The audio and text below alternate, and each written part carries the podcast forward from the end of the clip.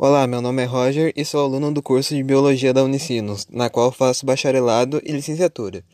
E hoje estarei fazendo podcast para a disciplina de Políticas Públicas em Educação, a partir do artigo As influências das orientações de organismos internacionais nas políticas públicas educacionais para a educação básica no Brasil.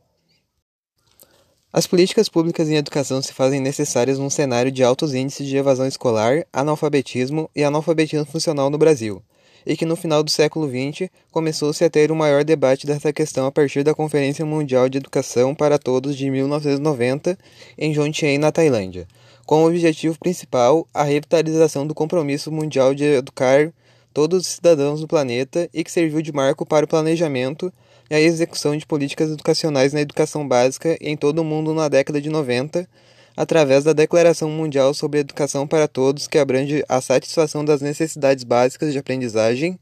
e o Plano de Ação para satisfazer as necessidades básicas de aprendizagem. Após 10 anos, a Unesco promoveu em 2000 o Fórum Mundial de Educação em Dakar para avaliar os progressos alcançados a partir da Conferência Mundial de Educação para Todos e constataram que ainda persistem, após o colapso da educação, com déficits na área como grande contingente de analfabetos absolutos e funcionais. A partir disso, foram elaborados e aprovados seis objetivos a serem alcançados até 2015 com o propósito de amenizar esses problemas, sendo eles: primeiro objetivo, educação e cuidados na primeira infância, expandir e melhorar a educação e os cuidados na primeira infância, garantindo, além de condições de saúde, acesso à pré-escola. Segundo objetivo, universalização da educação primária. Garantir que até 2015 todas as crianças tenham acesso à educação primária completa, que no Brasil corresponde aos anos iniciais do ensino fundamental. Terceiro objetivo: habilidades para jovens e adultos garantir o acesso equitativo a uma aprendizagem adequada para habilidades laborais e técnicas. Quarto objetivo: alfabetização de adultos, alcançar até 2015 um aumento de 50% no nível de alfabetização de adultos. Quinto objetivo: igualdade de gênero, eliminar as disparidades de gênero na educação primária e secundária até 2015. Sexto objetivo: Qualidade da educação, melhorar a qualidade para que resultados de aprendizagem mensuráveis e reconhecidos sejam alcançados por todos. Apesar disso, infelizmente o Brasil só conseguiu cumprir dois dos seis objetivos para se garantir uma educação para todos, tendo cumprido os, obje os objetivos da universalização da educação básica e a igualdade de gênero com o objetivo de eliminar as disparidades de gênero na educação básica e secundária até 2015.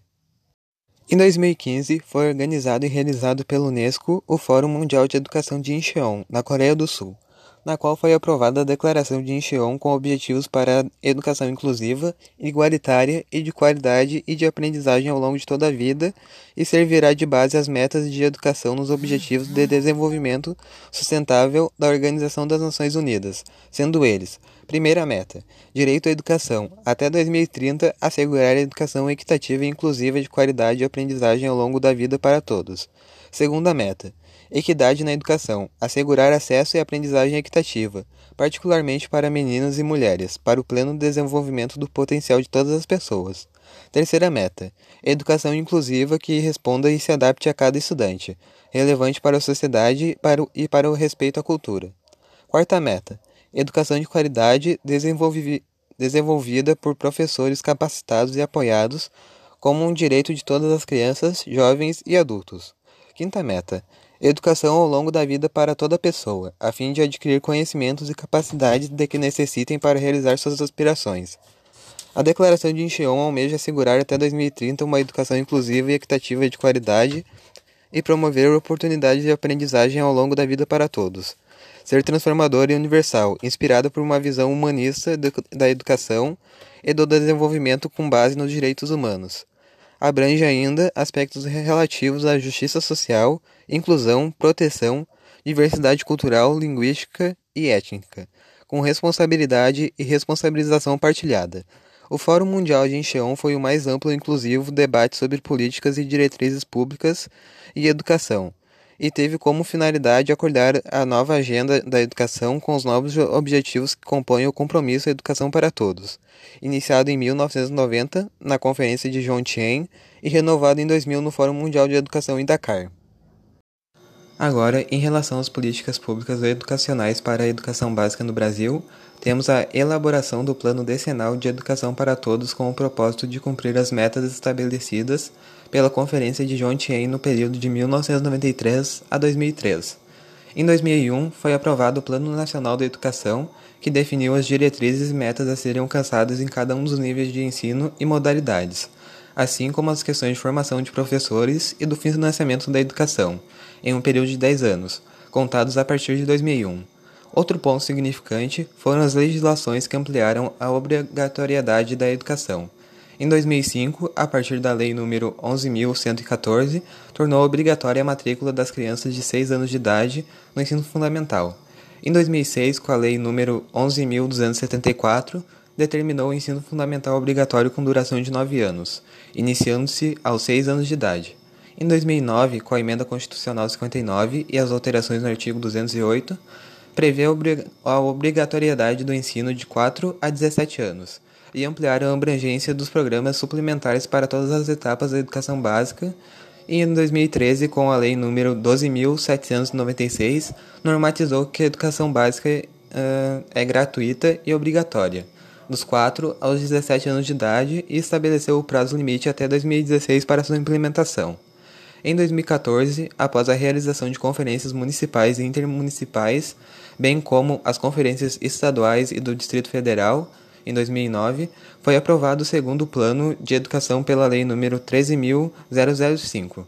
com vigência de 2014 a 2024 e traz 20 metas e 254 estratégias para o desenvolvimento da educação no Brasil. Dentre as metas estabelecidas, é determinado o aumento no investimento na educação, o que representa 10% do PIB em educação e adotou o custo aluno qualidade. Em 2017, com a Lei nº 13.415, ocorreu uma das últimas reformas na educação básica, que estabelece novas diretrizes e bases para o ensino médio, determinando que os conteúdos sejam divididos em duas partes, correspondente a 60% para disciplinas comuns a todos, a serem definidas pela Base Nacional Comum Curricular, a BNCC,